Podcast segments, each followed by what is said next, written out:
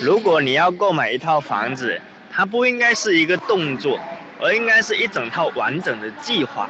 比方说，你想买的房子是两百万，那么它需要的首付可能是六十万，那你手里只有十万块，那你就要做一整套的一年的实施方案来完成这个目标。你大约要在一年以后买到这套房子。OK，我们假设这套房子一年以后涨百分之十，那就是两百二十万，那你总共要准备是八十万。你通过不断的看房，找到第一市场价四十万的房子，所以你买到的房子应该是一百八十万。那么呢，你的首付就变成四十万。那这中间呢，你还要去找三十万。这三十万呢，你可以通过什么方式来给它覆盖掉？这是一个问题。那所以说，一年当中的每一个季度，你所做的每一个动作，都为了实现这个目标而进行。